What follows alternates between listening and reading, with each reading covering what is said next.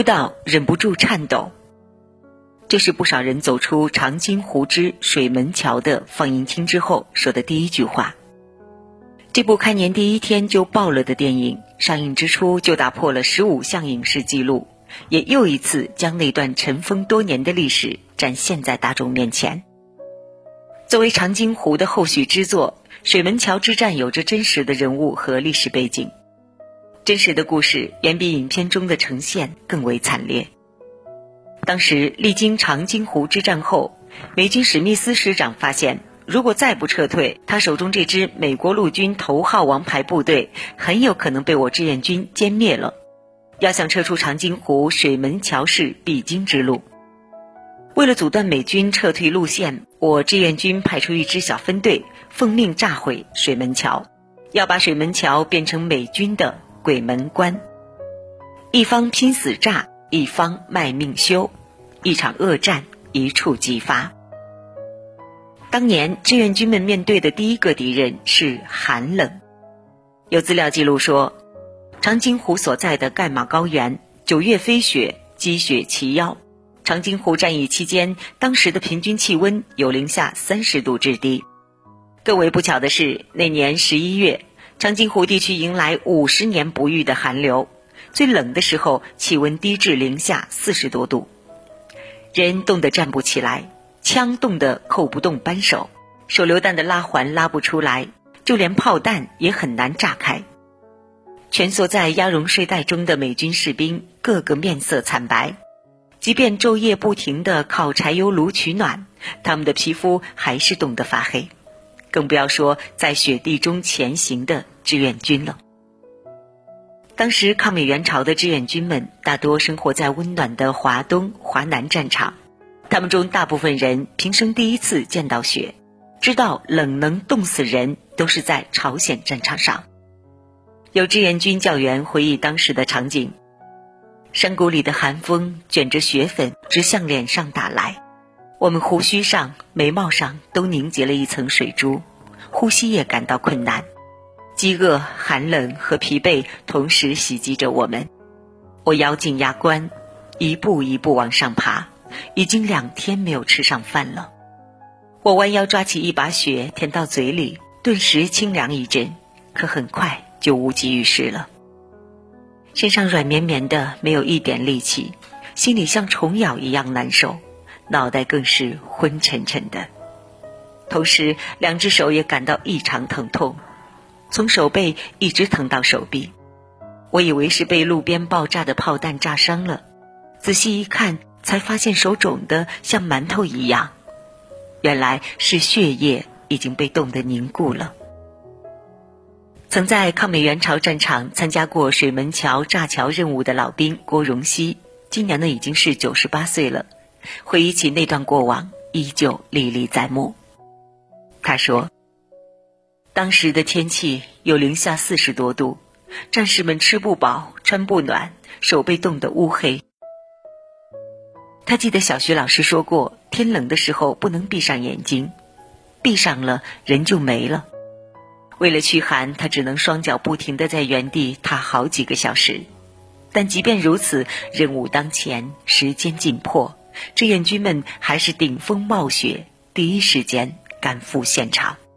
在开始这项任务之前，没有人能知道，炸毁一座桥居然要牺牲这么多人的生命。为了炸桥，志愿者们三次上前线。这三次炸桥，每一次都有历史原型，每一次都有无数人牺牲。第一次，趁美军不备，志愿军小分队突袭守桥美军，用一个个麻袋捆扎的炸药包，成功的将水门桥炸出了一个口子。结果没多久，美军用木头修好了桥梁。眼见不成，三天之后，志愿军们发起第二次攻击。这一次，他们带足了炸药，又一次炸毁了水门桥。本以为这次终于要成功了，没想到美军很快调来重型工程机械，只用了一天时间，就在原有桥梁的基础上建造起一座钢制桥。这一次桥梁比原先更坚固。而这一次炸桥，我们牺牲了整整一个排的兵力。有的战士手握着枪，一直到冰雪击穿身体，依旧保持着打枪姿势。在那个物质落后、装备不足的年代，每一场战争背后都是血与肉的交易，都是士枪部队和机械化部队的拼死搏斗。意识到前两次的炸毁不够彻底，看着美军再次加强的防守，这次志愿军们组建了一支敢死队，每个人背着几十公斤的炸药向水门桥发起突击。死了多少人，又流了多少血，没有人知道。根据当时的影像资料显示，烈士们炸桥十分彻底，就连桥的基座都炸毁了。本以为这次美军总该束手无策了，但就在成功炸桥的第二天，美军竟然用运输机从日本空运进制造桥的钢材，连夜投放到美军阵地。只用了不到两天，就在原有废墟的基础上，凭空建造出一座更稳固的钢桥。我方三次拼命炸毁，对方三次迅速修复，志愿者们目瞪口呆。倘若条件允许，战士们拼了命也会第四次炸毁水门桥。可惜当时的志愿军们早已弹尽粮绝，身负重伤。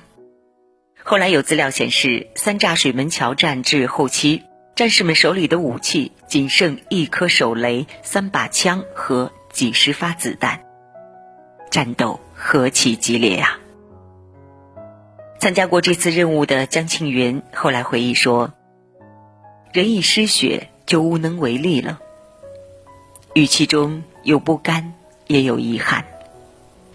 是的呀，倘若当初他们能够多一条厚棉裤，多几发好子弹，甚至多出两个热土豆来，情况都能大不一样。因为战备不足，力量悬殊。他们只能目瞪口呆地看着大桥修筑完成，又看着美军逃出升天。那个时候，我们才知道军事装备和工业能力竟如此重要。《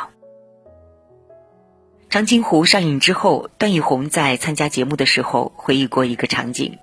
他说，当时为了塑造好人物，他们看了很多关于英雄们的视频，其中有一段来自军医。军医说自己最多的时候，一天要剪掉三百根脚趾。战士们身上的弹孔在严寒当中被冻住，又融化，最后流出血水。他不知道在那样极端的环境下，战士们是怎样控制住身体的本能反应，但他们做到了。前方是战场，背后是祖国，他们拼尽全力保家卫国，以血肉之躯迎战。每一场恶战，他们中甚至有太多的人连名字都没能留下。知乎上有位答主讲述了自己的故事，他说自己曾经在负责炸水门桥的部队里当实习生。有一天周末，他去了某连队的荣誉室，指导员戴上白手套，拿出一大摞发黄的十六开纸，那是他们连队的烈士名录。手绘的表格横平竖直，每一笔。都无比庄重，有的纸张上还沾染着血迹，似乎在诉说烈士们的过往。翻开这些发黄的纸张，每一页都是一个烈士的姓名、籍贯、牺牲经过。而在这些烈士名录当中，有近一半的表格里，姓名一栏都写着“不详”。不详说明什么？说明当时部队阵亡太大。连队里的人还没有来得及搞清楚冲锋陷阵的人叫什么，这个人就牺牲了。牺牲前没能留下只言片语，就连他的名字后人也无从知晓。长津湖系列爆火之后，不少人在落泪的同时，也忍不住问一句：他们的付出值得吗？有人回答说。一打开窗户，就能看到中国军人牺牲的意义。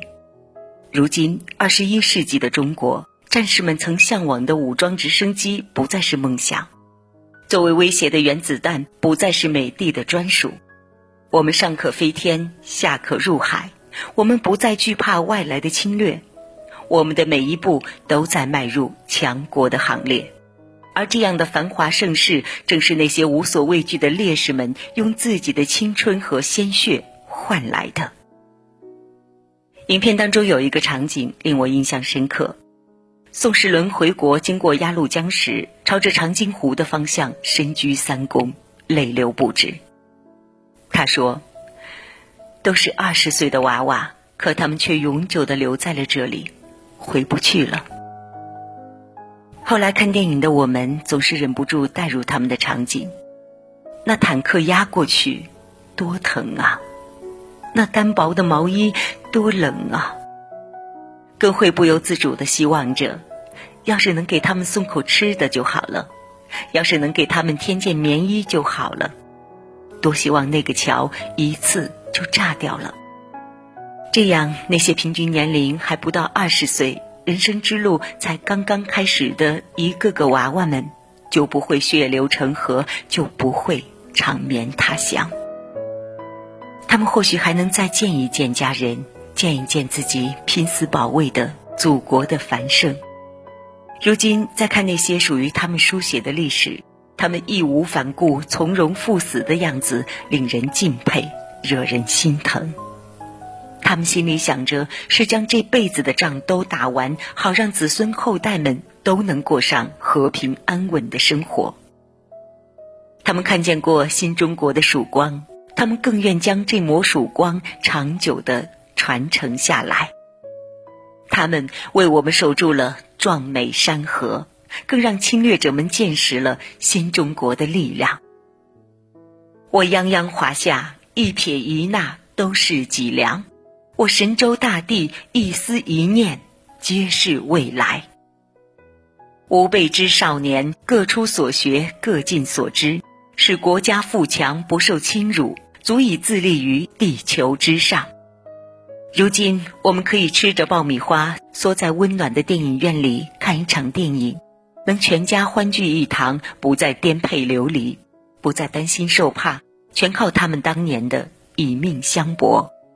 他们用一群人的生命打下了立国之战，他们用一代人的血汗为我们换来了七十多年的和平盛世。你看这今日之盛世，恰如当年他们所愿；你看这新年之钟声，万家之灯火，恰如他们当年所盼。这一个个平安富庶的年岁，正是当年他们拼命守卫的结果。何其有幸生于华夏，何其有幸受前辈恩宠，享平安盛世。